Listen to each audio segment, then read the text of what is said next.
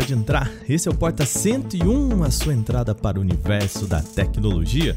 Eu sou Wagner Waka e esse é um programa especial. Olha aí, na verdade é estreia de um novo programa aqui no nosso feed, mas antes de falar sobre essa novidade, vamos dar as boas-vindas ao meu querido Gustavo Minari. Como você está, Minari? É isso aí, Waka, tudo bem? Bom, eu sou o Gustavo Minari e a partir de agora, né, eu vou encaminhar vocês aí, Olha levar aí. vocês para esse mundo da tecnologia através do Teletransporta, né? Falando um pouquinho sobre inovação, tecnologia e muito mais. Muito bem. O que a gente está preparando por aqui? Esse nesse feed aqui do Porta 101 vai ter mais um programa que é o Teletransporta, um spin-off aí do Porta 101. E quem vai apresentar é o Binário aqui, um programa mais focado exclusivamente em inovação com um olhar para o futuro e que a gente já já vai contar como que vai funcionar. Mas Minari, para a gente, vamos entrar aqui no tema já. Explica sobre o que, que a gente vai falar aqui hoje. Olha só, hoje vamos explorar um dos mais avançados modelos de linguagem do mundo, o Chat GPT. Com a sua capacidade de compreender e gerar texto humano, esse modelo é capaz de responder a perguntas, criar conteúdo e até mesmo continuar conversas. Vamos descobrir como funciona, quais são as suas limitações e como ele pode impactar o futuro da tecnologia. Então, aperte o play e se junte a nós para uma jornada épica pelo mundo da inteligência artificial. Agora, sabe o que é mais legal disso tudo? É que esse texto que eu acabei de ler aqui agora foi escrito pelo Chat GPT. É incrível, né? É, meu querido, é o seguinte, nesse programa a gente vai falar, tem um monte de pai e mãe aí preocupado com o filho fazendo exercício aí pelo chat GPT, né? O tema que tá ganhando o universo da tecnologia e fora do universo da tecnologia. Então é isso, esse é o programa de estreia do nosso Teletransporta. Se segura na cadeira, aperte seu fone no ouvido que é hora de teletransportar para o futuro. Vem com a gente.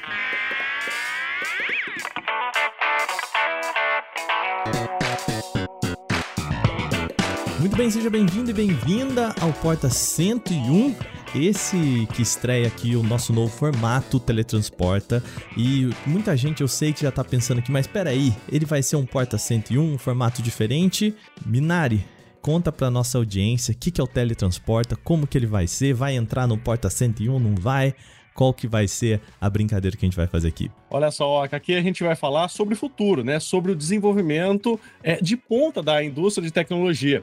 É, só que com um olhar presente, né? Uma coisa claro. mais próxima do público, né? Uma coisa mais tragável, né? Que a pessoa consiga entender razoavelmente tudo que a gente está falando sobre inovação. Serão programas semanais, sempre às quartas-feiras, apresentado por mim, né, Gustavo Minari, com entrevistas com especialistas e muito mais que a gente vai preparar aí ao longo desse teletransporte. Muito bem, então a gente mantém assim, segunda-feira, porta 101, logo de manhã, aí no seu feed, às 7 horas da manhã, e o Teletransporta chega às quartas-feiras. Esse a gente vai colocar no feed ali por volta do meio-dia também, para não conflitar né, com o nosso podcast Canaltech, que a gente sabe que você escuta aí logo pela manhã. Lembrando, mande pra gente quais temas do universo da inovação do futuro que você gostaria de ver aqui no nosso Teletransporta, o programa que teletransporta você para o futuro. É só mandar em podcast@canaltech.com.br. Lembrando, a gente tem podcast todos os dias agora, mais do que todos os dias, né? Alguns dias aí. Pois é, terça, sábado a gente tem o podcast Canaltech com as notícias da semana, domingo Vale o Play, de segunda-feira o Porta 101 e agora, né, a partir então, Binário, importante a gente dizer pro pessoal, a partir do mês de março que a gente vai estrear esse novo formato aí às quartas-feiras. Então, a partir de março também, quarta-feira, meio-dia, já tem aí o Teletransporta com notícias sobre o universo da inovação, sobre o futuro, né, Minari? Vamos tentar trazer esse olhar, beleza? Com certeza, vamos lá.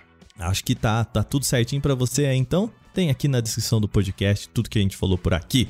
Então vamos lá, segue a gente no seu feed aí para você não perder nada, que eu sei que agora tem bastante programa rolando. Vamos então falar de Chat GPT aqui nesse programa.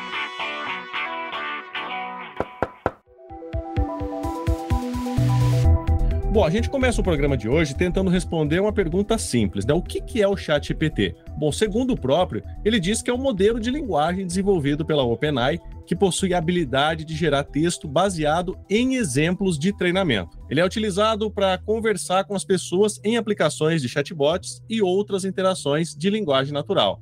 Quem vai explicar isso melhor para a gente é o Alexandre Nascimento, que é professor da Singularity U Brasil e pesquisador da Universidade de Stanford, lá nos Estados Unidos. Alexandre, a gente tem falado sobre o Chat GPT é, de formas, né, o que, que ele pode fazer, o que, que ele consegue fazer, mas é, a gente tem muita dificuldade de falar como que ele consegue fazer essas coisas, né? Então, como que funciona o sistema do Chat GPT, do Chat GPT entrando mais a fundo aí na tecnologia? O GPT, né? Ele é a ideia de uma rede generativa, daí que vem o G, né, o P de pre-trained, ou seja, previamente treinada, e a rede do tipo Transformers, que começou a aparecer bastante nos últimos cinco anos. E a ideia dessa rede é diferente das outras, porque, por exemplo, quando você vai falar com o chat de alguma empresa, os chats comuns, você percebe que assim ele não entende muitas vezes o contexto. Ou é um, o chat, na verdade, é um menu disfarçado de chat, ou ele é um chat que você faz a pergunta, ele responde aquilo, se ele sabe.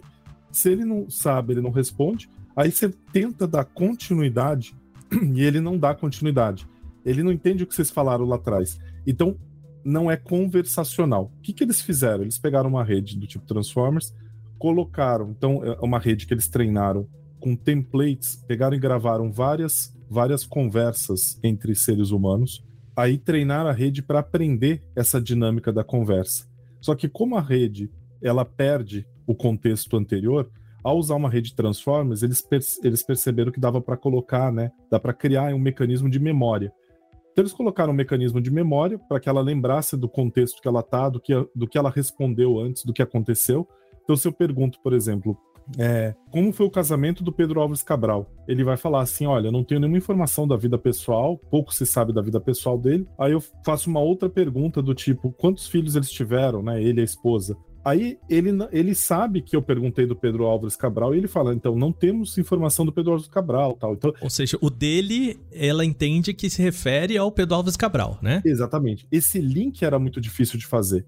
Aí eles conseguiram criar um dispositivo uma, um, na arquitetura de rede que funciona como memória.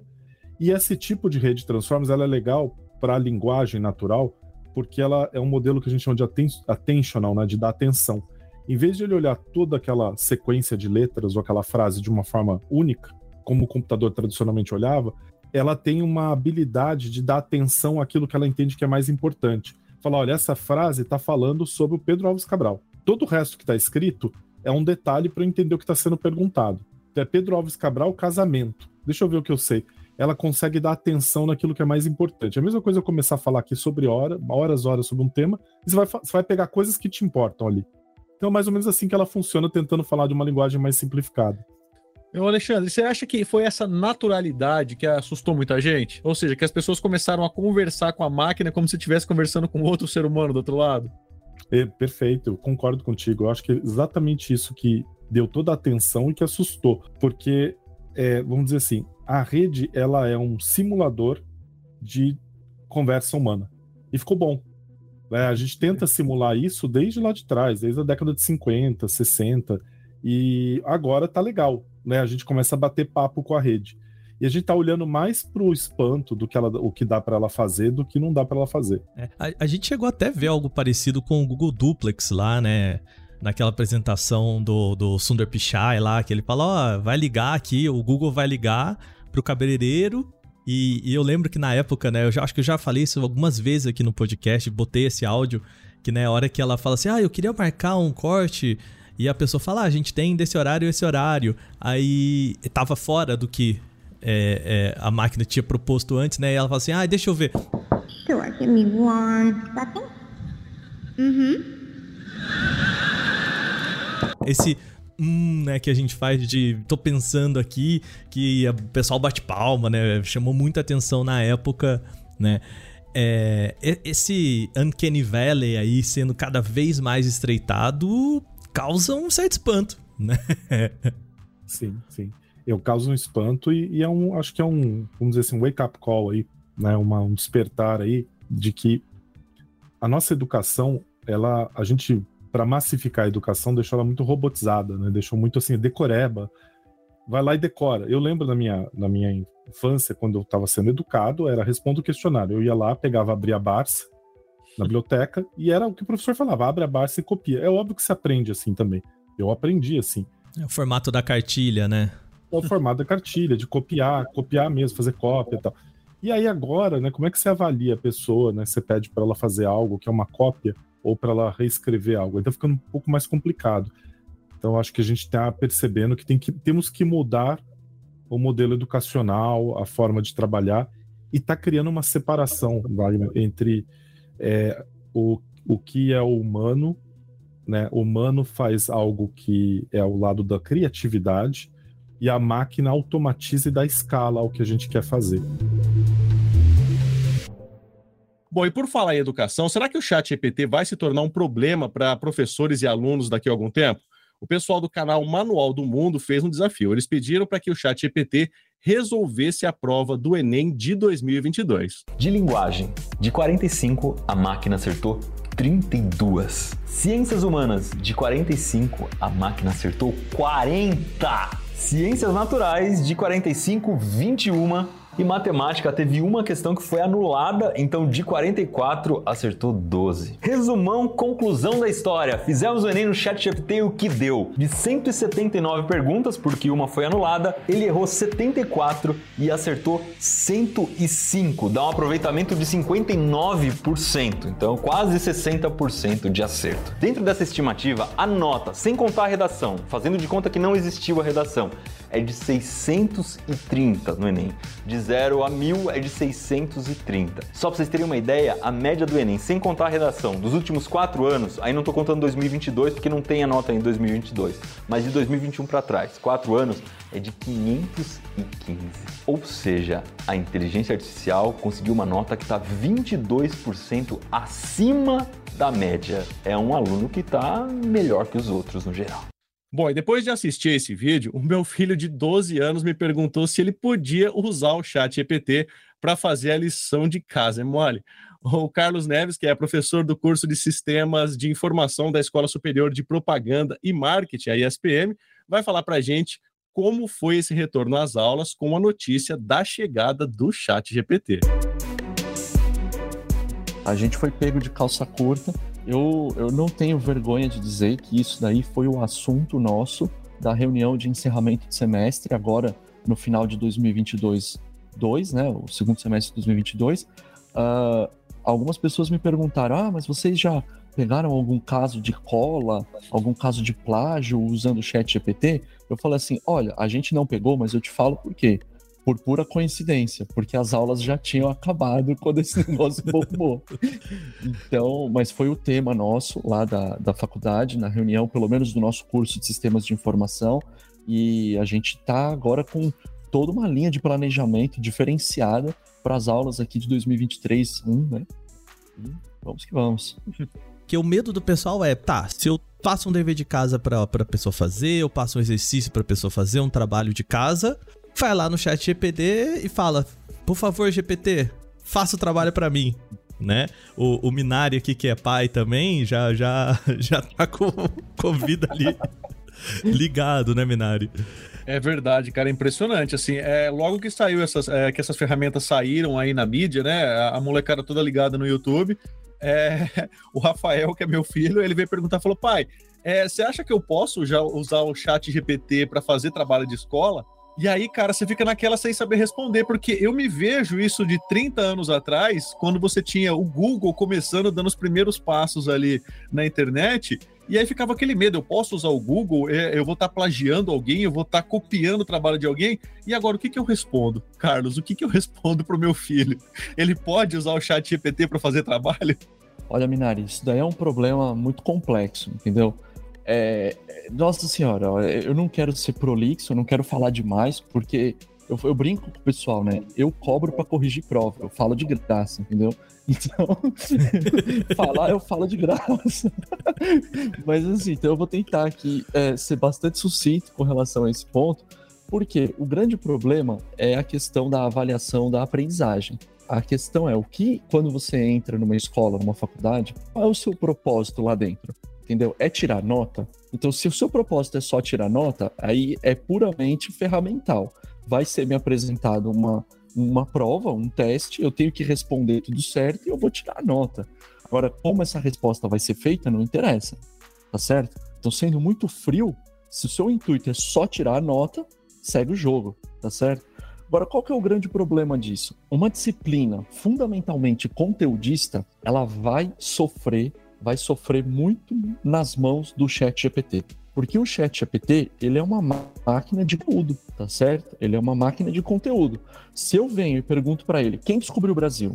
Faça uma redação com, uh, sobre uh, o clima, sabe? Alguma coisa assim, muito, muito, muito pontual, que não envolve uma grande parcela de criatividade, o chat GPT ele vai assumir isso e vai dar de 10 em várias pessoas. É como uma calculadora também, né?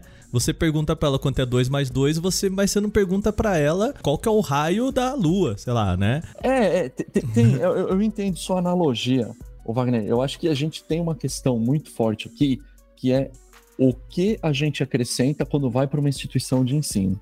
Uhum. Então, dependendo da faixa etária, você tem um foco diferente. Por exemplo, o meu filho está na fase de alfabetização. Então, o que eu espero que ele consiga uh, adquirir na personalidade dele indo para a instituição de ensino? Eu espero que ele aprenda a ler, a escrever, a juntar letras, sílabas, né? Conforme ele vai evoluindo a idade, a gente espera outras coisas da instituição. Eu, como sou professor do ensino superior, então eu vou focar bastante no, no, meu dia a dia, né? Eu sou professor aí, graças a Deus, já há 15 anos. Então, focando nesse, nessa área do ensino superior, né? Se você entra num curso e você tem uma disciplina puramente conteudista, como o, o Minari falou, tem o Google, tem o Bing, tem, tem a, a, o conteúdo tá aí, entendeu? Então, qual foi a, a chacoalhada que o Google deu lá quando ele nasceu? é que em vez de eu ir na biblioteca, perguntar para a bibliotecária qual é o livro que fala da história do Brasil, eu ir até a prateleira, gastar 40 minutos procurando o livro, ah, agora faça uma resenha sobre o descobrimento do Brasil, mas eu vou pegar o livro, vou até a biblioteca, não posso levar o livro para casa. Então, quem tem a nossa idade, assim, não interessa qual é, mas quem tem a nossa idade uhum. viveu isso, né? Tem que pegar chuva para ir até a biblioteca, esse tipo de coisa. Então, você vai até lá pega o livro, faz uma resenha, acabou. Quando veio o Google, eu removo a, a, da equação o fato de eu ter que ir até a biblioteca, pedir para bibliotecário o livro, Pronto, o conteúdo está na tela do meu computador. Aí o que, que eu faço? Teoricamente, eu deveria fazer uma resenha. Né? Pelo fato de estar na tela do computador, o que, que a galerinha do começo dos anos 2000 fazia? Será que ainda não faz? Mas enfim, né? Tô falando fazia. Copiava, colava e entregava do jeito que estava, entendeu? Aí você fala, ah, o, o problema foi o Google. Não. Eu garanto que se tivesse um jeito de copiar e colar o livro, a galera da nossa idade ia ter copiado e colado no livro. Com certeza.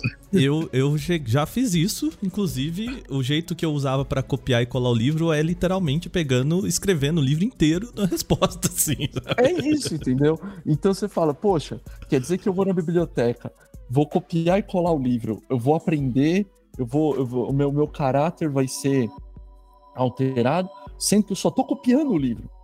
Então isso não está acrescentando nada na minha personalidade. Eu posso copiar o livro, mascando chiclete, ouvindo música, eu não estou aprendendo nada. Então aí quando o Google veio, ele tornou esse processo de cópia muito mais rápido. Então falou, ah, abalou, mas abalou a cópia. Agora, a construção do caráter, a construção da criatividade, o fator da inovação, o Google não mudou no começo dos anos 2000 Assim como lá na época das bibliotecas nossas, anos 80, 90, também a gente precisava ter esse fator. Então, eu enxergo que o ChatGPT, assim como o Google chacoalhou, o ChatGPT ele está chacoalhando novamente o pilar do conteudismo puro. Bom, antes da gente seguir, a gente tem quadro novo aqui no Teletransporta, que é o quadro Relâmpago. Vamos lá. Bom, o quadro Relâmpago é o quadro em que a gente vai trazer aqui alguma curiosidade rápida sobre o tema e também testar o conhecimento dos nossos apresentadores e convidados. Nesse primeiro programa que eu vou tocar aqui, Minari, eu quero fazer uma perguntinha rápida para você. Vamos lá. Você sabe quando nasceu a primeira inteligência artificial? Essa é a pergunta que eu te faço. Olha, eu não sei exatamente, mas eu acredito que tenha sido no século passado. Século, tá, beleza. Século passado é 1900. Aí também tu tá falando, né? Tá fácil, né, meu amigo? Vamos lá, não, diminui aí. Vai, chuta um Sei ano. lá, 1950? Cara, olha, você chutou legal, viu? A primeira inteligência artificial, o primeiro estudo que o pessoal tem conhecimento de inteligência artificial vem de 1956. Um professor chamado John McCarthy, da Universidade de Dartmouth, em Hanover, nos Estados Unidos. Ele selecionou um grupo de pessoas aí para tentar ensinar máquinas a reconhecer algumas coisas bem simples assim, e depois eles criaram essa mesma tecnologia para máquina entender alguns produtos químicos, assim, alguns elementos químicos. Então, ó, você colocava ali um cloreto de sódio e a máquina tinha que entender que aquilo era cloreto de sódio, entendeu? Era essa ideia.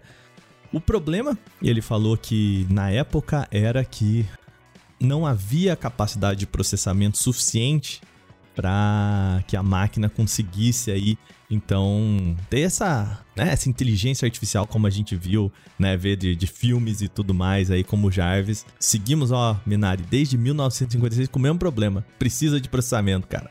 É verdade, o processamento é a base da inteligência artificial, né? Pois é. E a gente acha, né, que nasceu aqui em 2000, mas não, bicho. Lá em 1956, então é isso. Uma curiosidade pro nosso programa.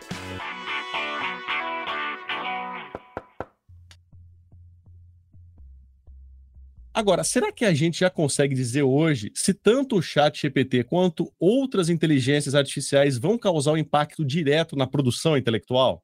Eu gosto muito da analogia, que é a seguinte: quando o pessoal fala de inteligência artificial, a gente fala de coisas recentes. Esse é o Alexandre Nascimento, professor da Singularity Brasil e pesquisador da Universidade de Stanford. Inteligência artificial, se a gente olhar por definição de criar máquina que exiba uma inteligência, uma capacidade de resolver problema difícil. Inteligência é a capacidade de resolver problemas com grau de complexidade. Em 1600 e pouco a gente inventou lá, inventaram a calculadora. 642, se não me engano, inventaram a calculadora mecânica. Isso é inteligência artificial? É. Na definição ampla é porque sem você saber como fazer uma multiplicação ou uma soma, você digita o número, sem você ter aprendido isso na escola, aperta o botão de soma, você aprende a usar a máquina e sai o resultado. Então, o que que, o que que quando veio o DAO e Chu também foi uma febre, né? Você vai lá e digita, eu quero ver uma criança chupando um pirulito em cima de uma nuvem. Ele desenha um negócio lindo. Eu uso para ilustrar alguns artigos meus o Chu. Antes eu não tinha como ilustrar porque eu não tenho essa habilidade técnica de transformar a minha ideia que foi criativa em um desenho. Então, o Chu é a calculadora para o desenhista. Para quem não sabe desenhar, para quem não sabe fazer conta, e o ChatGPT né? É, é, o que, que é o ChatGPT? É a calculadora para o escritor. Você quer escrever um negócio bacana? Você pode ser um cara que nem sabe escrever direito.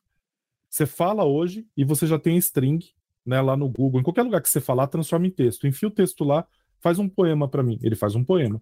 Escreve uma música. Então, é, vamos dizer assim, é, a gente conseguiu agora criar calculadoras, né, entre aspas, para várias coisas. O ChatGPT é uma calculadora. O que, que vai acontecer agora? Se você tem dificuldade de escrever, escrever um livro, você escreve muito rápido com o ChatGPT. Agora, tem que ter um especialista perto. Por exemplo, um contador que não sabe contabilidade usa calculadora, ele não vai errar em conta, mas ele vai errar onde ele vai lançar a contabilidade. O, o escritor, na hora que ele usa o ChatGPT, ele consegue ter produtividade. Daí ele vai lá, revisa o texto, fala isso aqui não faz sentido, vai aparecer coisas que não faz sentido. Inclusive, o ChatGPT mente, inventa coisas para criar sentido que dá para você pegar sem querer, não é intencional. Uh, e aí você vai ter produtividade na produção de conteúdo, mas vai influenciar a criação de, é, tanto como o DAWI já influencia, ele vai influenciar a criação de textos e de, de obras. O, o, que se imagina vendo de fora é que a gente tá falando quase de um apocalipse da pesquisa aqui, de não conseguir saber o que, que foi feito por pessoas, o que foi feito pelo ChatGPT. Esse é um cenário que se avizinha? Esse é um cenário possível? Ou, ou a gente também tem um pouco de apocalipse aí, né? Eu, eu gosto de, de, de, lembrar da, né, da, do texto do Humberto Eco lá, né? O Apocalipse Integrados, né?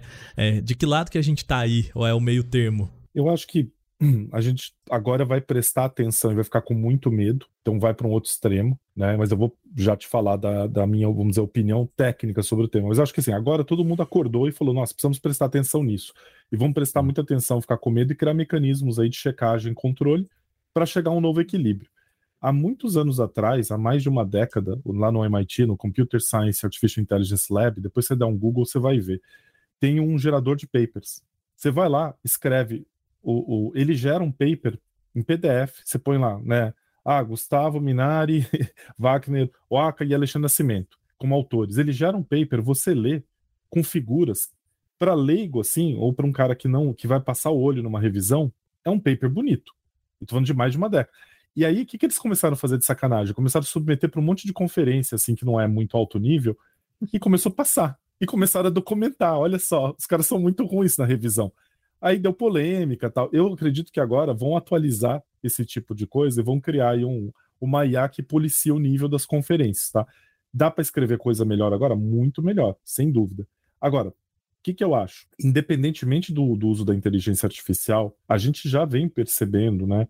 é, é, um problema muito grande quando a gente deu escala na academia. Você tem vários tipos de, de conferências tal, e tem lugar que não se revisa tão bem, não vai a fundo. Então, a, esses lugares, eles são suscetíveis a um trabalho ruim de uma pessoa que não conhece a área. Eles também são suscetíveis amanhã. Então não muda muito. Né? A única coisa é que vai ter escala para fazer. Lugares que vão revisar, que vão a fundo, tipo uma Nature, e alguns, muito, tem muitos lugares, sem dúvida.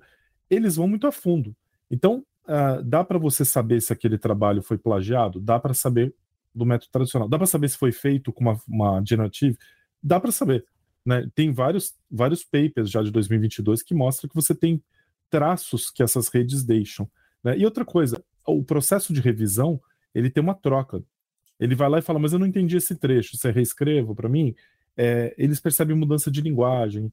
Então, assim, é, é criterioso eu, eu não acho que assim a gente vai ter um apocalipse. Eu acho que vai ficar bem claro aonde você tem uma qualidade de revisão científica e onde passava muita coisa que era mais assim. Uh, a, o nível era abaixo da revisão. No fim, o filtro fica mais. mais o, o, a, o sarrafo acabou subindo nessa. O sarrafo subiu. Exatamente. Acho que você foi muito, muito boa a sua síntese. Subiu o sarrafo. Acho que vamos prestar mais atenção, vamos botar mais ferramenta a ferramenta às vezes erra, ela pode apontar que você plagiou algo que você não plagiou, né? As ferramentas erram também. Mas é, é, uma, é tudo uma questão da gente adaptar um novo modelo de trabalho. Eu acho que é legal isso que está acontecendo, porque chama atenção para a educação, para o modelo de revisão de paper. Tava precisando revi... Isso precisava ser revisto. Agora a água bateu aqui no pescoço. Eu vou começar dando um exemplo de alguns testes que a gente fez lá no final do semestre. E esse é o Carlos Neves, professor do curso de Sistemas de Informação da Escola Superior de Propaganda e Marketing ESPM. Eu fiquei muito preocupado. Eu sou professor na área de desenvolvimento né, de software. Então eu fiquei muito preocupado.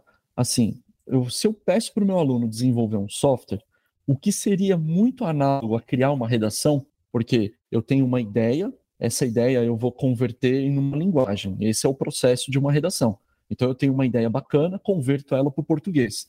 Para fazer um software é exatamente o mesmo processo. Eu tenho uma ideia bacana, converto em Java, converto em TypeScript, converto em outra linguagem. Então, assim, é, é análogo, né? Fazer uma redação e escrever um software bacaninha. Então eu peguei e comecei a cutucar em português. Eu fiz esse mesmo teste propositalmente. Eu não fiz o teste em inglês Fiz questão de fazer em português, porque eu falei, a chuva ela vai sempre para baixo, ela não vai para cima, ela vai para o lado mais fácil. Então, falar, ah, estamos no Brasil, eu vou tentar no português, porque provavelmente é o que um aluno desesperado, uma aluna desesperada faria. Tipo, eu não vou pôr uma pergunta em inglês lá. E aí eu comecei a fazer perguntas e eu, eu me deparei com uma situação bem, bem, bem complicada. É, eu fiz quatro, cinco testes e, inacreditavelmente, quatro ele respondeu, o chat GPT respondeu assim com maestria. Ele não só escreveu o código, como ele comentou o código, ele disse o que o código fazia. Teve uma resposta, inclusive, que o chat GPT foi ousado. Eu falei, meu, se um aluno me manda uma resposta dessa, eu ia chamar para trocar uma ideia. Eu falei, campeão, o que, que é isso? Ele virou, no meio da resposta, assim, ele começou falando assim, é, o assunto de. É, eu estava falando de localizar o menor caminho entre dois pontos. Aí ele, é, o tema de encontrar o menor caminho entre dois pontos é um tema com inúmeras soluções, e começou a, a, a, gourmetizar, a falar bonito, sabe? Tipo, se gabar. Ele falou, mas a mais comum é essa daqui. Eu falei, ué, tá me esnobando, mano. então aí ele deu a resposta certa. Só que aí onde que eu quero chegar com esse negócio? Um dos testes que eu fiz, eu pedi pro chat GPT escrever um código uh, para detectar se um polígono, uma forma geométrica, está uh, uh, fazendo intersecção. Eu estou tentando pôr um termo mais simples, mas vamos lá, está tentando fazer intersecção com duas formas geométricas. Então, por exemplo, se eu tenho dois círculos e eles estão fazendo aquele, aquela forma de oito esquisita, assim, né? Então, se, se tem a intersecção lá entre eles.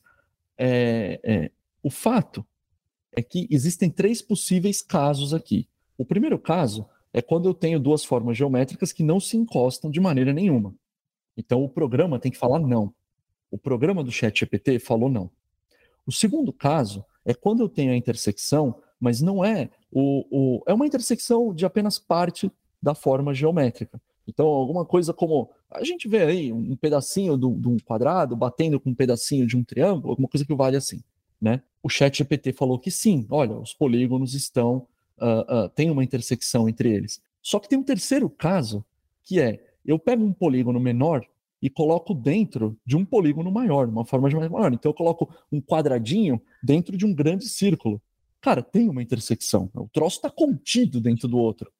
O Chat GPT não tratou esse caso. Aí que, onde que mora o perigo disso, né? Se um aluno, uma aluna pega esse código e fala, ah, eu quero fazer lá lá, e aí ele está na pressa, ela está na pressa, e faz um teste superficial. Ah, ó, tá pegando? Não, não tá. Olha, tá mais ou menos em cima. Tá. Pronto. Você fez um teste superficial, o programa, no teu teste superficial, respondeu que estava tudo certo, você assume que o programa está certo. Eu estou falando de programa, mas essa analogia ela pode ir para qualquer lado da vida, tá? Da área, da área de conhecimento. Então, estou falando mais da, da minha vertente. E aí, esses 33% de casos, que é quando está contido, não tem. Então, quando você pega um aluno, o aluno, a aluna, ah, não testou, não sabe onde tem que chegar, acha que está tudo funcionando, beleza. E aí é que mora o perigo, né? Eu, eu fiz cinco testes, ele errou um, mas acertou 80%. Então a gente sabe que o ser humano ele tem aquela inércia, né? Ah, acerta, acerta, acerta, acerta, acerta, acerta, acerta. Já era. Já era, velho. Ele vai acertar tudo. Chega uma hora que ele erra como o Minari falou, mano, ele não acertou, ele não gabaritou o Enem. Uhum. Ele não gabaritou o Enem. Então, é, o papel do professor, né, o, o, papel da instituição de ensino, ela não tá, tipo, não foi descartado, entendeu?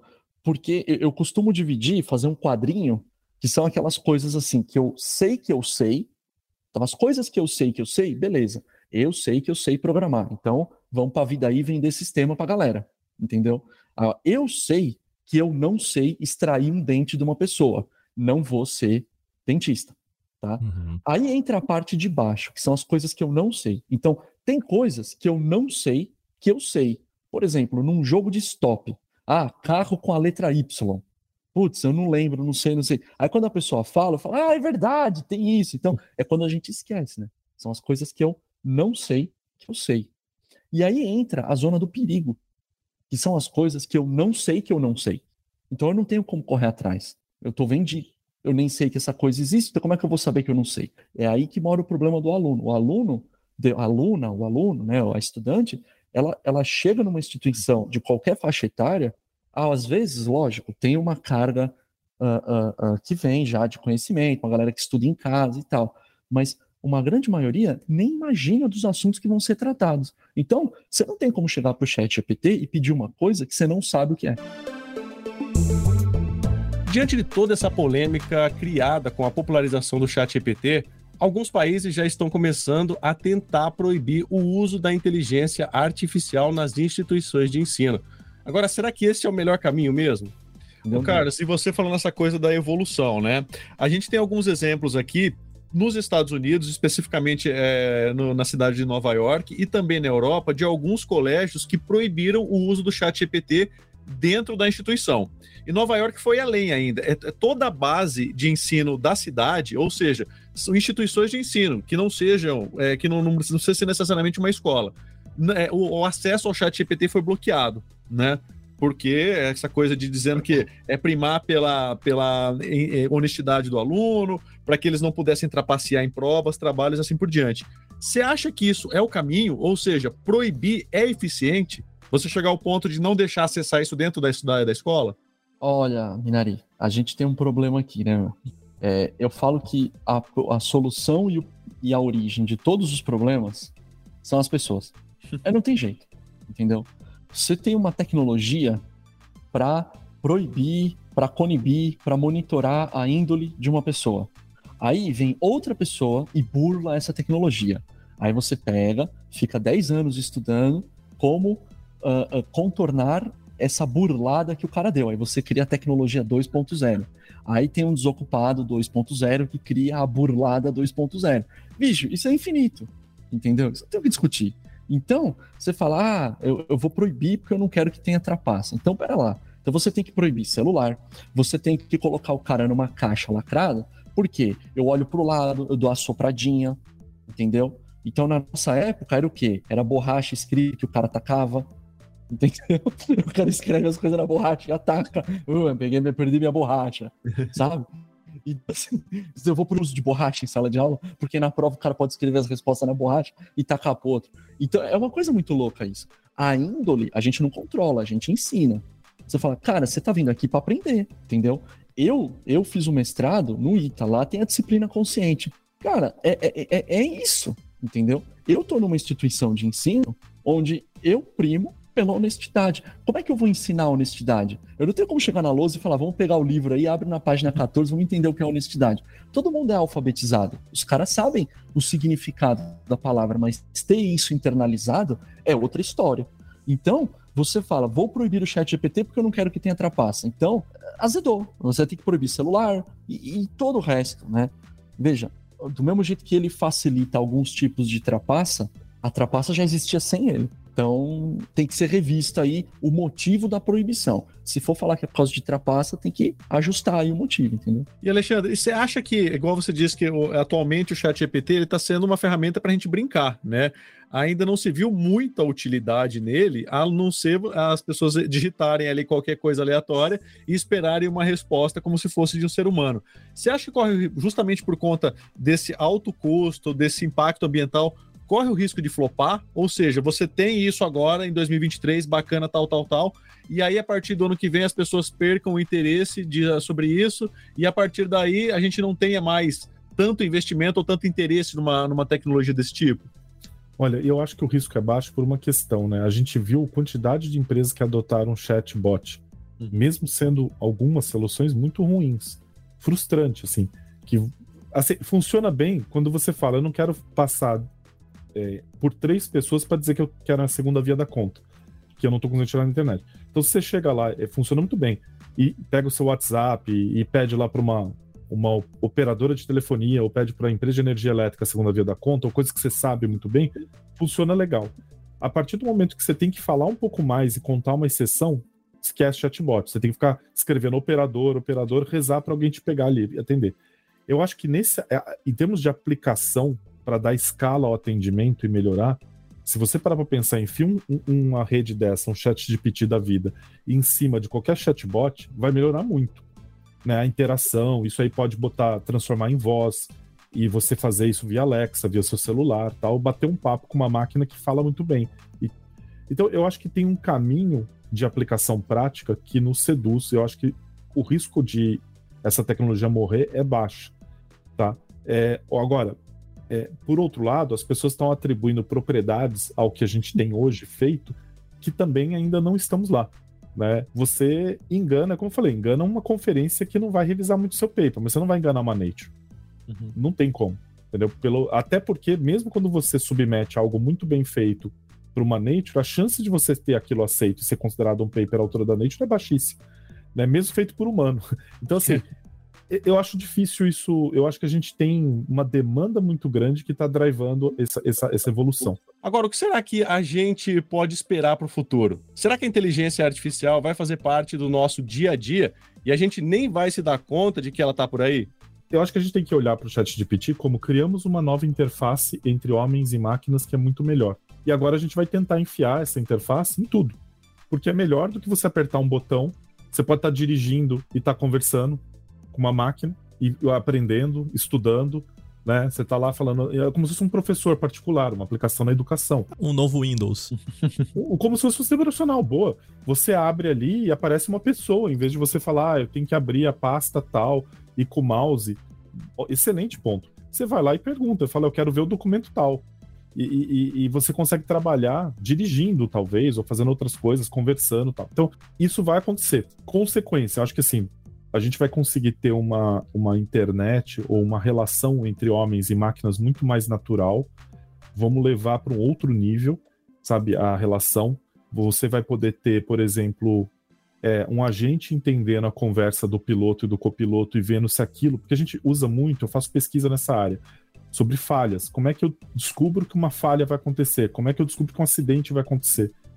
Né? Então você começa a colocar assim é, um agente que está lá conversando, dando dicas, sendo um terceiro piloto, acompanhando lá um, um voo e ouvindo e falando: opa, vocês estão falando de um negócio aqui que pode divergir o plano de voo.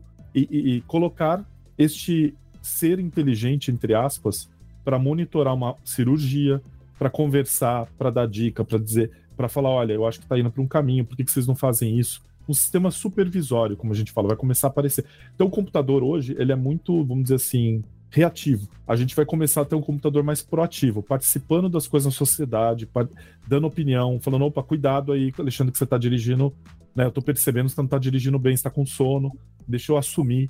Então a gente vai começar a ver isso. E aí eu acho que outra coisa é, a partir do momento que você pluga na internet e tem acesso a tudo que é novidade, fica muito aí, tem um impacto grande, a maior ainda na geração de conteúdo. Você quer escrever uma notícia sobre o que está acontecendo agora. Em vez de você ler tudo que é notícia e sentar e escrever, você pede, fala assim: ah, me diga o que está acontecendo agora na guerra da Ucrânia. Ele vai gerar um texto para você. Aí você pega aquele texto que já trouxe os principais pontos. Se você não quiser pegar aquilo, copiar e colar, você pega o, o seu lado, né? Que, o jornalista pega aquele lado jornalístico dele e lê aquilo e reescreve. Então ele não, ele não plagiou. Ele usou uma máquina para sintetizar o que tem de importante e ele reescrever. Então acho que a gente vai impactar muito a geração de conteúdo em tempo real. Né? Vai, mudar bastante a maneira como a gente se relaciona com a máquina e vai mudar muito como a gente gera conteúdo de áudio, vídeo e texto. E Alexandre, você acredita que, disso que você falou diante de um homem conversando com máquinas, que a gente está diante de um embrião aí do Jarvis, do, do Homem de Ferro? Olha, não, não tinha parado para pensar, mas talvez. Eu acho que se você olhar aquele conceito né, do, do, do, da história em quadrinho, do super-herói, do Homem de Ferro, se você olhar os militares hoje, o equipamento que eles levam, tipo os militares americanos, eles já estão naquela linha. Ele já tem um, um head-up display ali na guerra, o soldado que está ali no chão, não estou nem falando o cara que está pilotando, porque isso já tem faz tempo. Ele já vê um monte de informação. É super interessante. Então, assim, eu acho que a gente vai começar a ter isso. Produto maravilhoso que veio antes, mas vai voltar com certeza, né? Não sei se vai ser eles que vão, vão ser eles que vão fazer. Google Glass quem usou que eu conheço o Google Glass falou, cara, aquilo era muito legal. Eu só não uso porque eu era o único estranho na rua usando. E aí todo mundo ficava me olhando no primeiro momento, e depois começaram a me olhar e falar, o que, que esse nerd usando? Eu tenho amigos meus que falaram, eu usei, adorei, me deu produtividade, porque eu tava caminhando, por exemplo, lá e, e correndo, em vez de eu ficar olhando pro celular, eu já puxava e-mail.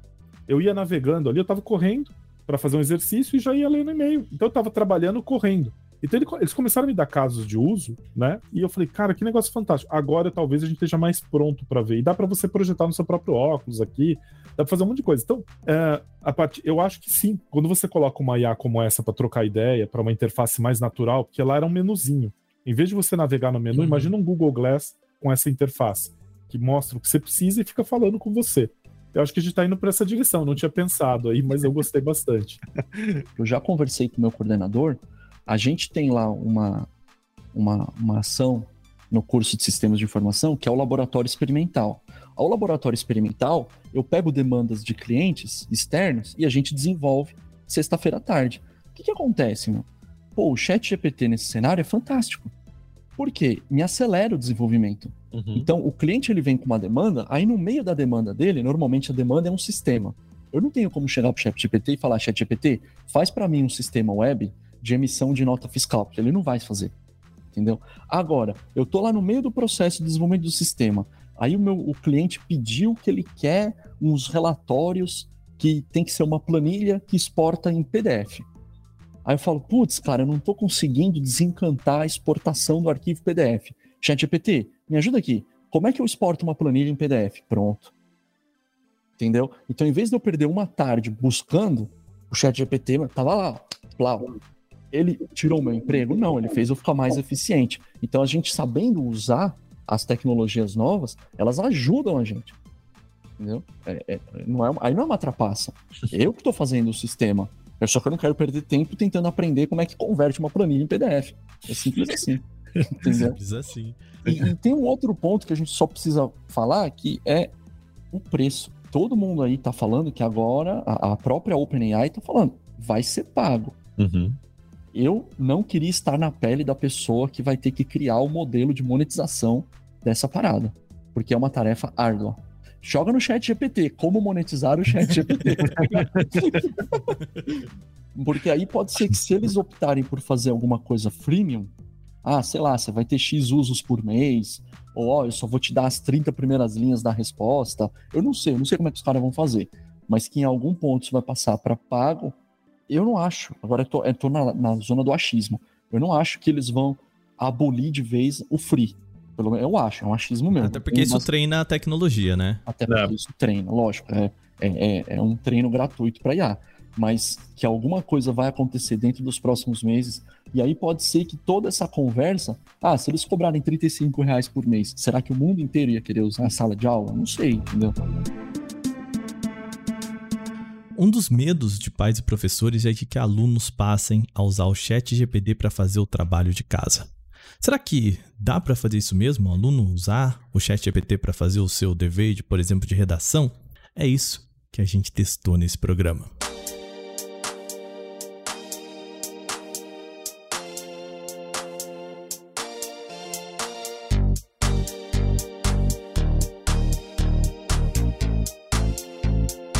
Gente quer saber se você, pai ou mãe aí, tá preocupado se o seu filho, sua filha vai fazer o trabalho, vai fazer redação de escola usando o chat GPT. E para isso nós convidamos uma professora, Letícia Góes. Seja bem-vinda. É, Presente-se, quem é você? O que, que você faz, minha querida? É muito prazer estar aqui, muito obrigada pelo convite. Eu sou professora de língua portuguesa há mais de 10 anos, é, já trabalhei em escolas públicas e privadas. Hoje eu estou apenas na internet, apenas, né? apenas. uma trabalheira. Mas eu saí das escolas para me dedicar ao Português com Letícia. Nós temos um canal no YouTube, Português com Letícia. Temos uma plataforma de cursos de língua portuguesa, tem o Instagram, e aí estou trabalhando no português com Letícia de forma integral. Então, dou aulas de língua portuguesa. Tá vendo? É a pessoa ideal pra gente aqui, que entende de internet e de gramática ao mesmo tempo, de redação, que a gente precisa. Bom, o que, que a gente propôs para Letícia? Que foi o seguinte: te pediu para Letícia passar um dever de casa. A Letícia é professora, o Minari é o nosso aluno aqui, né, Minari? Vai fazer o papel do aluno. Do aluno preguiçoso, né? Do aluno preguiçoso. Letícia, você falou assim: vamos propor algumas coisas diferentes, né? O que, que então você propôs ali pra gente? Três produções textuais e são textos que geralmente são pedidos em diferentes anos da escola. Então, primeiro eu propus é, a produção de uma notícia. Né, em que o aluno deveria fazer uma notícia de um fato cultural. Esse fato cultural poderia ser real ou fictício, então ele deveria é, produzir uma notícia. O segundo texto era um artigo de opinião Uh, o artigo de opinião tinha uh, seguinte, o seguinte tema: a importância do combate às fake news. Importante destacar que na notícia tinha o exemplo de uma notícia, de um fato cultural. É, aqui na, na produção do artigo de opinião também tinha um texto motivador, um, é, um artigo sobre fake news. E o terceiro texto, eu propus três textos, né? O terceiro texto é um texto dissertativo argumentativo, que é um tipo de texto conhecido por ser exigido é, na prova do Enem, o texto dissertativo argumentativo, e também na maioria dos processos seletivos. Em concursos públicos, por exemplo, o texto dissertativo argumentativo é exigido. Então, embora não seja é, um texto com uma finalidade é, social, como os outros gêneros textuais, é um tipo de texto muito exigido em provas, porque avalia se o aluno sabe expor é, sobre um determinado tema e também argumentar em defesa do seu ponto de vista. Então, o texto dissertativo argumentativo ele é muito trabalhado nas escolas porque é exigido por processos seletivos. Muito bem, então temos essas três propostas. Letícia mandou eu encaminhei para o Minari o aluno, né? Passamos o dever para o aluno. E aí, do lado do aluno, Minari, como que foi colocar isso no chat GPT? Então, eu basicamente eu segui as instruções da Letícia. Eu não fiz absolutamente nada mais. Eu peguei a proposta dela, do jeitinho que ela mandou aqui naquele arquivo do Word, fiz uma por uma, né? Primeiramente, eu pedi, olha, é, de, de, por exemplo, aqui nessa primeira proposta, coloquei o que era a notícia de gênero, aí depois, logo em seguida, coloquei o texto que ela deu aqui como exemplo, e por fim, exatamente o que está escrito aqui. Tomando como exemplo o texto acima e considerando a estrutura e as características do gênero notícia, redija uma notícia sobre o evento cultural. O, o fato pode ser real ou fictício. Basicamente isso. Ctrl C, Ctrl V. Ctrl C, Ctrl V, como um aluno preguiçoso faria, né? sem, é, sem pudor nenhum. Do jeitinho que a tarefa veio, eu coloquei na inteligência artificial e aí ele gerou a resposta que a gente acabou depois mandando para Letícia corrigir. Bom, então, cara, trabalho zero, né? É isso mesmo, assim. zero. assim.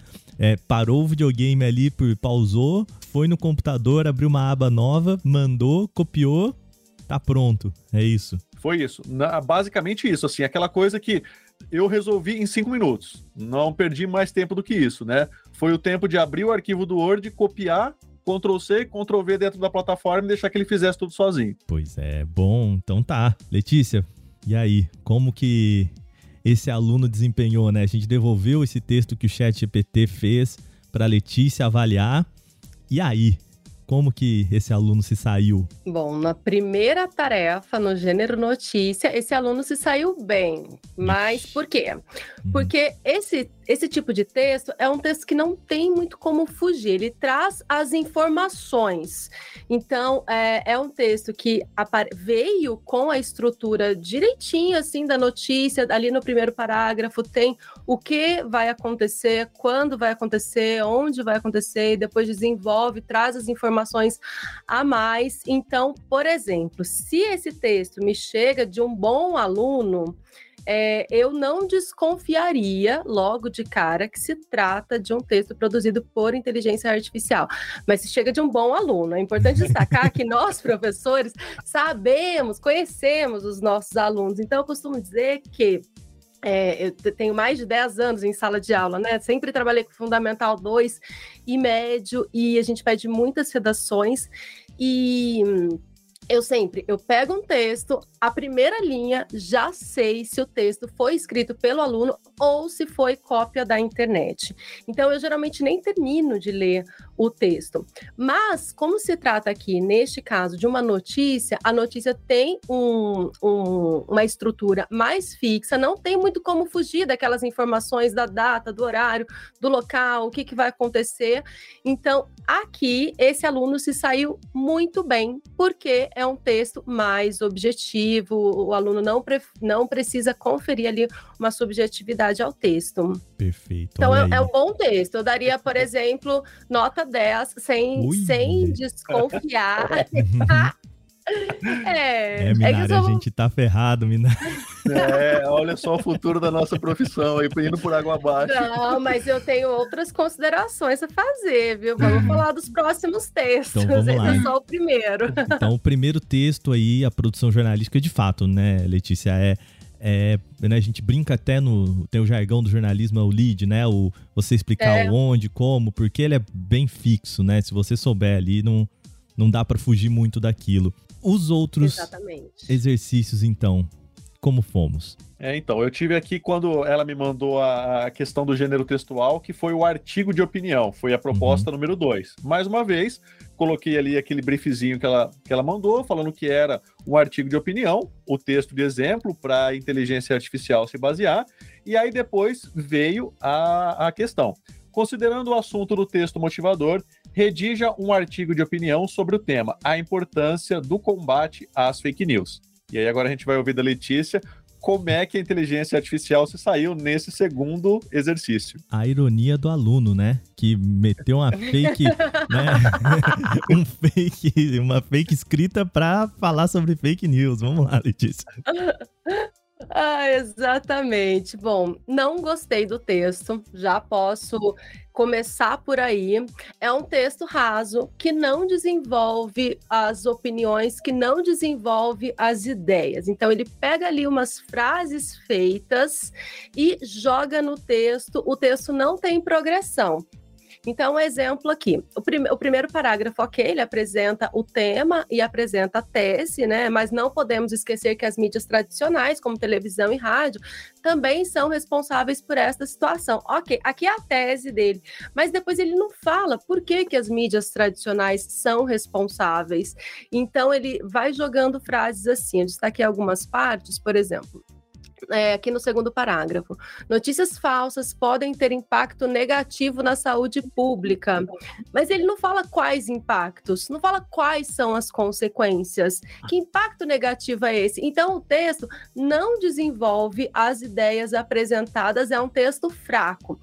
Do ponto de vista gramatical, eu não tenho o que falar. A inteligência artificial não, não comete desvios gramaticais. Então, o texto atende. É, a proposta de uma escrita formal, mas é, se, se por esse lado, né, não tem desvios gramaticais, não erra regência, não erra vírgula, não erra crase, não erra nada, ele é pobre do ponto de vista de ideias, não desenvolve. E aí, qual seria a nota para esse segundo exercício? Para esse segundo, eu dei sete. Eu sou uma professora boazinha. É, sete assim. passa de ano, hein? Passa, passa de ano, sete. Mas, se, por exemplo, vou, vou falar uma coisa.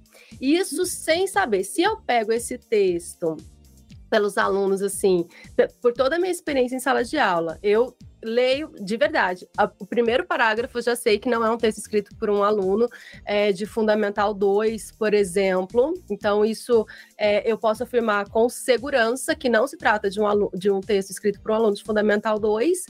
E a primeira coisa que eu faria era procurar na internet se tem esse texto é, pronto. Não encontraria, não é? é? E aí agora tem as ferramentas, né, que identificam se o texto foi escrito por inteligência artificial. Então, se eu dispusesse dessa ferramenta, eu com certeza é, utilizaria sim, porque eu teria fortes desconfianças de que não se trata de um texto escrito por um aluno de ensino fundamental 2, que foi mais ou menos o que eu pensei, ou ensino médio também. É, a gente pega, né, o, o Enzo sempre teve aquela dificuldade com o pronome relativo, sempre teve Exato. a dificuldade com a crase, e de repente ele um manda aquele perfeito. cuja que você fala, meu Deus do céu, desse aqui mandou bem zaço. Aí você fala, peraí, mas o Enzo até ontem tava com dificuldade de usar um quezinho básico ali, né? É... É, é, então, pelo que eu tenho nesse texto, né, que é a estrutura que está ok, o domínio da modalidade formal da língua portuguesa também está ok, o uso dos conectivos, é, os conectivos foram muito bem empregados, e, e o que eu, me chama a atenção é a falta de desenvolvimento das ideias nesse texto. Então, pelo que eu tenho no texto, a nota seria 7. Não posso é, diminuir essa nota, porque eu não tenho de onde tirar. mas, uh, mas a falta de desenvolvimento das ideias é realmente muito grave, porque isso mostra que o aluno não tem ali a habilidade com um, é, no assunto, ele não desenvolve o assunto. Perfeito. Para a gente fechar então aqui, último, último gênero, Minari, é, como foi? E aí tivemos então, né, como gênero textual, o texto dissertativo argumentativo, que aí já começa a elevar um pouquinho o sarrafo, né? A gente começou no básico e aí já começa a complicar um pouquinho mais. Eram dois textos, a gente tinha texto 1 e texto 2, né? E a partir desses dois textos, que eu também joguei lá no chat GPT, vinha a seguinte pergunta: Considerando o assunto dos textos motivadores e as ideias neles contidas, além de outras informações que você julgue pertinentes, redija uma dissertação em prosa, argumentando de modo a expor o seu ponto de vista sobre o tema. As redes sociais podem determinar o futuro das profissões. E aí eu coloquei isso exatamente como está no chat GPT, a resposta veio, e aí a gente mandou para Letícia de novo. De novo, Ctrl C, Ctrl V, né? Ctrl C, Ctrl V. Não especifiquei de que série era o aluno, o, nada, nada. É do jeitinho que ela mandou, eu coloquei lá na inteligência artificial. Muito bem. Aqui eu consegui tirar a nota. Mau comportamento do aluno. Ai, é porque a gente brinca, né? Que, por exemplo, quando pega uma redação de um aluno, é, eu, tanto a redação quanto a prova, eu não olho o nome do aluno, que é para eu não corrigir de forma parcial. Então, eu sempre corrijo o texto sem olhar o nome do aluno, porque eu quero. O que eu fiz aqui foi corrigir sem olhar o nome do aluno. E aqui eu consegui tirar a nota do aluno, por quê? O texto dissertativo argumentativo ele é trabalhado é, ali no ensino médio, porque, como eu disse, é um texto exigido pelo Enem, é exigido pela maioria dos vestibulares e também dos processos seletivos como concursos públicos o texto dissertativo argumentativo tem uma estrutura fixa. Não é como o artigo de opinião, que pode eventualmente usar a primeira pessoa, pode trazer uma subjetividade para o texto. O texto dissertativo argumentativo tem que ser extremamente objetivo. E é, uma das características do texto dissertativo argumentativo é que não pode é, utilizar os textos motivadores. Então, por exemplo, o que a inteligência artificial fez aqui foi, inclusive, citar os textos motivadores. Os textos apresentados discutem a influência da gera geração Z. Então, se um aluno faz isso, por exemplo, na redação do Enem, ele já perde nota porque ele precisa redigir aquele texto como se não tivesse texto motivador nenhum. E essa inteligência artificial trouxe, inclusive, os dados da, da pesquisa trazida pelo texto motivador. Então, isso é grave. Por quê? Porque a argumentação desse estudante, né, entre aspas, estudante, é, está extremamente limitada aos textos motivadores. Ele não trouxe nada novo. E aqui tem um, esse texto tem o mesmo defeito do artigo de opinião, que é não desenvolver as ideias. E aqui ele apresentou um defeito ainda maior, que foi apenas tangenciar o tema. Ele não, ele não trouxe o assunto de forma plena. Porque qual era é, o, o tema. As redes sociais podem determinar o futuro das profissões? Ele só diz que sim, mas ele não, não desenvolveu o que era de fato o tema. Então, por exemplo, aqui, aqui. As redes sociais têm um papel determinante no futuro das profissões. Ele afirma isso no segundo parágrafo. Ele não fala que papel é esse, ele não fala é, qual o futuro das profissões. Então, ele traz de forma muito rasa o assunto, ele praticamente tangencia, não desenvolve nada. É um assunto, é, é um texto raso. Então, ele não contrapõe as profissões, as profissões tradicionais. Então, é, medicina medicina, direito, ele não traz essas profissões, ele não discute como, inclusive, as redes sociais estão influenciando essas profissões, né? Por exemplo, o fato de médicos estarem no Instagram falando sobre saúde e tal. Então, a, as redes sociais determinando o futuro das, das profissões seria algo relacionado a isso, e não só aos influenciadores digitais, que foi a única coisa que o texto texto citou. E qual a nota? A nota foi cinco. Cinco, olha aí. Cinco. É. Cinco é, pela estrutura, né? Um texto que apresenta introdução, desenvolvimento e conclusão. Uhum. E é um texto que respeita é, a modalidade formal da língua portuguesa. Não apresenta desvios, não apresenta nada, mas ele tem. E também é, utiliza bem os conectivos Não posso descartar isso, que é uma qualidade do texto dissertativo argumentativo, mas, mas é, tangencia o tema, não desenvolve as ideias propostas e por isso a nota é 5. É um texto que se limita aos textos motivadores e deveria extrapolar, deveria ir além. Nesse sentido, Letícia, é, então a gente consegue ver que a ferramenta tecnicamente é muito competente, né? Então, quando você fala, olha, não há desvios, uso dos conectivos, é um texto coeso, né? Por vezes é um texto coerente também, né? Dentro desse básico do que a gente está falando, né? Se você apresenta as regras para ele, ele joga claramente dentro dessas regras, né? Ele é bem técnico nesse sentido.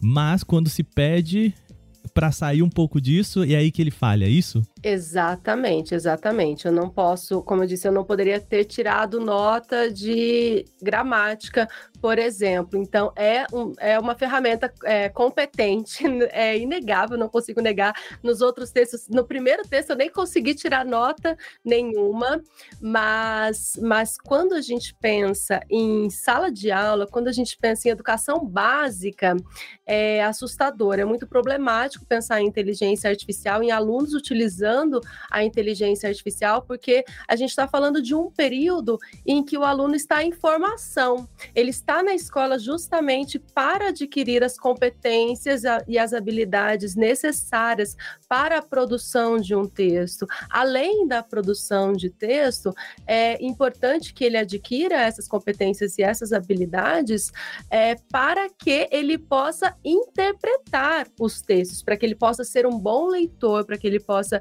É, saber o que ele está lendo, ter um senso crítico em relação ao que ele lê e estar preparado para a sua vida profissional, para exercer a sua carreira profissional.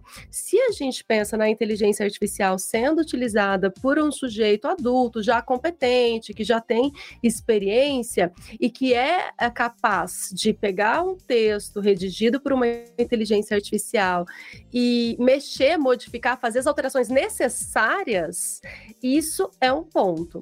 Agora, se a gente pensa a inteligência artificial sendo utilizada para um aluno que ainda está em desenvolvimento, está em processo de aquisição de competências, é, isso é muito problemático.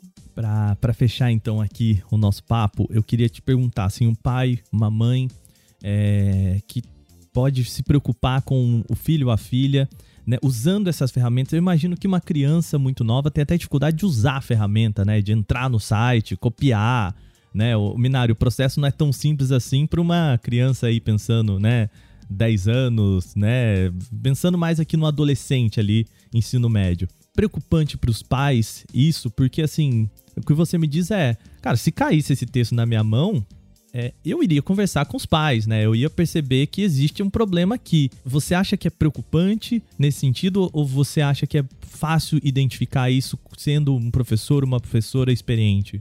Olha, eu diria que é fácil identificar. O professor geralmente conhece ou deveria conhecer o seu aluno, porque o que a gente faz é intercalar produção de texto como lição de casa, produção de texto como uma atividade feita em sala de aula, é, sem é, consulta. Então, o professor tende a conhecer o texto do seu aluno. A gente sabe que existem escolas que terceirizam a correção, porque é muito trabalho para o professor, então, às vezes, quem corrige a redação do aluno é um professor que não conhece os alunos, então, nesse caso, é preciso, é preciso atenção por parte da escola e do professor regente, é, mas sim, eu precisaria, um professor precisa conversar com os pais, se identifica que essa ferramenta está sendo utilizada pelo aluno, porque é grave na formação do aluno. Perfeito, muito bem. Minário, eu tenho a notícia ruim para você, tá? Você reprovou no ensino médio, aí. Tá? então, não passou, tá bom? A gente vai ter que fazer de novo. Beleza? Eu já digo, pr primeiro parágrafo, eu já teria chamado o aluno e falado assim: olha, explica para mim o que você escreveu aqui. Quero que você fale. Na segunda gaguejada, né? É aí que mora o problema. É quando o professor, se o professor percebe, e aí ele chama esse aluno para debater sobre aquilo que ele não escreveu, né? Que ele supostamente escreveu, já fica na cara que não foi ele que fez aquela, aquela lição, não foi ele que fez aquele trabalho. Então, isso que a Letícia falou é muito importante. Né? Se o professor conhece o aluno, ele não tem como não, não desconfiar, né? Porque o aluno, igual ela disse assim, ah, o, pro primeiro texto, se fosse um aluno bom que tivesse me entregado, eu teria eu teria dado nota 10, como no, normalmente. Então é isso. Então, agora sim, talvez, mas o aluno bom, talvez ele não precisasse da inteligência artificial, né? Então, ele já te, tiraria uma nota máxima mesmo sem utilizar a inteligência artificial. Então, se aquele aluno ele tá com preguiça, ele não quer fazer e ele recorre ao chat GPT. Letícia, eu queria muito agradecer, muito obrigado pela sua disponibilidade, pela por topar essa brincadeira com a gente, que é uma brincadeira, mas também é um papo muito sério, né? A gente leva isso aqui muito sério, tem muito conteúdo aqui. E queria aproveitar é, para você convidar também o pessoal a conhecer um pouco mais do seu trabalho. Aproveita, né? A gente já é uma pessoa que conhece então da internet também né, da capacidade textual e da gramática do português no geral. João, como que o pessoal pode conhecer um pouco mais? E eu estou nas redes como Português com Letícia. Então, no Instagram, Português com Letícia, a gente posta é, dicas, discute sobre a língua portuguesa, testes lá.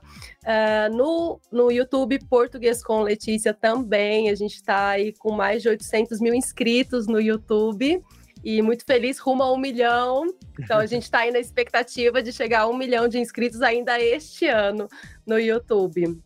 É isso aí. Então, vamos lá conhecer português com Letícia. Muito bem. Se você, se você curtiu, né, ficou curioso sobre esse experimento, eu vou deixar aqui é, também os textos que a, o Chat GPT produziu para você aí é, acompanhar, entender um pouco mais qual foi o resultado aqui que a gente fez com a Letícia. Mais uma vez, muito obrigado, viu? Muito obrigada, muito obrigada.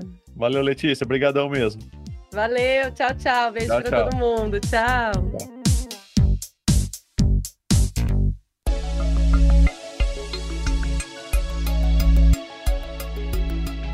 Bom, depois de tudo isso que a gente conversou por aqui, afinal, o que, que a gente pode tirar desse assunto? Olha, é, eu acho que o, o, hoje, né, tem um, vamos dizer assim, a gente está alimentando o chat GPT com nossa curiosidade e com aplicações. Então a gente está ajudando eles a verem para que, que as pessoas querem usar. Estamos dando casos de uso, dicas, né? Uma empresa que trabalha com IA, ela usa muito sua entrada para evoluir o produto. Então, para eles, é, apesar de ser um custo alto manter isso aberto, está sendo lucrativo nesse primeiro momento, mas o custo é muito alto. Na hora que for para o modelo pago, eu acho que você vai ter um conjunto de pessoas que usa como curiosidade e vai começar a ter um uso mais profissional. Né? Então, é, é, eu acho que, assim, do ponto de vista do, dessa onda do todo mundo está entusiasmado, daqui a pouco passa, e vai virar uma ferramenta mais no nosso dia. Carlos, qual conselho você daria para um pai ou para uma mãe que hoje está com o filho voltando aí para as aulas e que, e que, mesmo como a gente disse, mesmo a escola ainda tentando entender como esse processo acontece, porque a gente sabe, é de novo, né? Vai usar em casa. Se a escola proíbe, vai usar em casa, né? Então, qual que você acha que é o papo né? Como que a família pode lidar com esse, com esse assunto dentro de casa? Um assunto muito complexo, o Wagner. Eu acho que essa foi a pergunta mais difícil do, da conversa. Você, vê, você vê que eu não tô nem rindo, entendeu? Você vê que eu não tô nem rindo. Porque esse assunto, ele leva a gente invariavelmente à questão da supervisão, hum. entendeu? Não adianta eu querer comprar essas ferramentas aí de uh, uh, parental control, pô, vou bloquear o domínio ChatGPT, porque aí o moleque ele entra nesses túneis de VPN, acessa via 3G. Então a gente teria, né, um pai, uma mãe um pouquinho mais sagaz tecnologicamente, bloquearia o acesso no roteador pelo Wi-Fi no ChatGPT. Aí a criança tem, o adolescente tem o 3G, e aí você vai fazer o quê? Você vai tirar o celular? Então, ah, existe uma questão da supervisão até uma faixa etária, onde você está criando ainda o conceito de índole, crianças mais novas que já sabem escrever, mas ainda estão entrando na questão do certo e do errado, né? Tem toda uma parte da pedagogia que estuda isso. Aí não tem como, você vai ter que fazer a supervisão. Vamos fazer a redação? Vamos. Faz aqui na cozinha. Comigo. Ó, tô fazendo a janta aqui. Meninão, meninona, repia. Redação, agora. Vai lá. Entendeu? Aí, pô, tá na cozinha. Você tem como controlar. Eu tô dando um exemplo, tá? Isso é uma coisa para não dizer que eu tenho que parar o meu dia a dia. A gente sabe que o dia a dia de todo mundo é corrido. Então, ó, vamos fazer a redação aqui comigo. Ah, eu vou pro meu quarto fazer a redação. Não, não vai não. Você vai fazer aqui comigo. Entendeu? Isso vai gerar dor de cabeça. Não, não, não tem como. Assim como o videogame portátil gerou dor de cabeça, antigamente era fácil. Meu pai chegava em casa, ele queria ver o jornal. Cara, nos meus, nos meus jogos de videogame não tinha save. Você tinha que se virar para salvar em algum lugar. Cara, meu pai chegava em casa, não interessa que eu tava no fim da tela. Cara, ele simplesmente punha lá no canal e acabou, velho. Eu morria, caía, eu não sei, eu não tava vendo. Então, assim, controle do jogo. Aí vem o videogame portátil. Guarda isso, menino. Ah, não, só mais um pouquinho. Guarda aí, você vai sair correndo atrás do teu filho, da tua filha? Dá! E começa aquela coisa meio maluca. Então, vai acontecer a mesma história agora. Meu, vem fazer a lição do meu lado. Eu tenho que estar tá olhando a criança. Não tem jeito, né? Ah, mas eu não quero, dá trabalho. Bom, educar dá trabalho. Dá trabalho. educar dá trabalho, né? Exatamente. Aí fica o alerta, então, para os pais, né? É, eu acho que, Letícia, esse é um alerta que a gente pode fazer para a vida toda, né? O acompanhamento da educação dos filhos é primordial. É, é, é papel dos pais fazer isso, né? Acompanhar e, e identificar se o filho está fazendo alguma coisa ali para burlar o sistema educacional dele.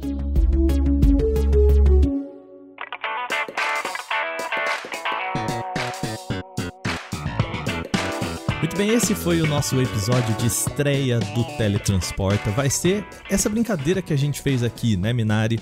Você apresentando um tema, trazendo convidados, a gente vai falar a fundo sobre um tema do universo da inovação. Então, lembre-se de seguir a gente. Então, a partir de março, às quartas-feiras, a partir do meio-dia, a gente vai ter um episódio novo aqui, o Teletransporta.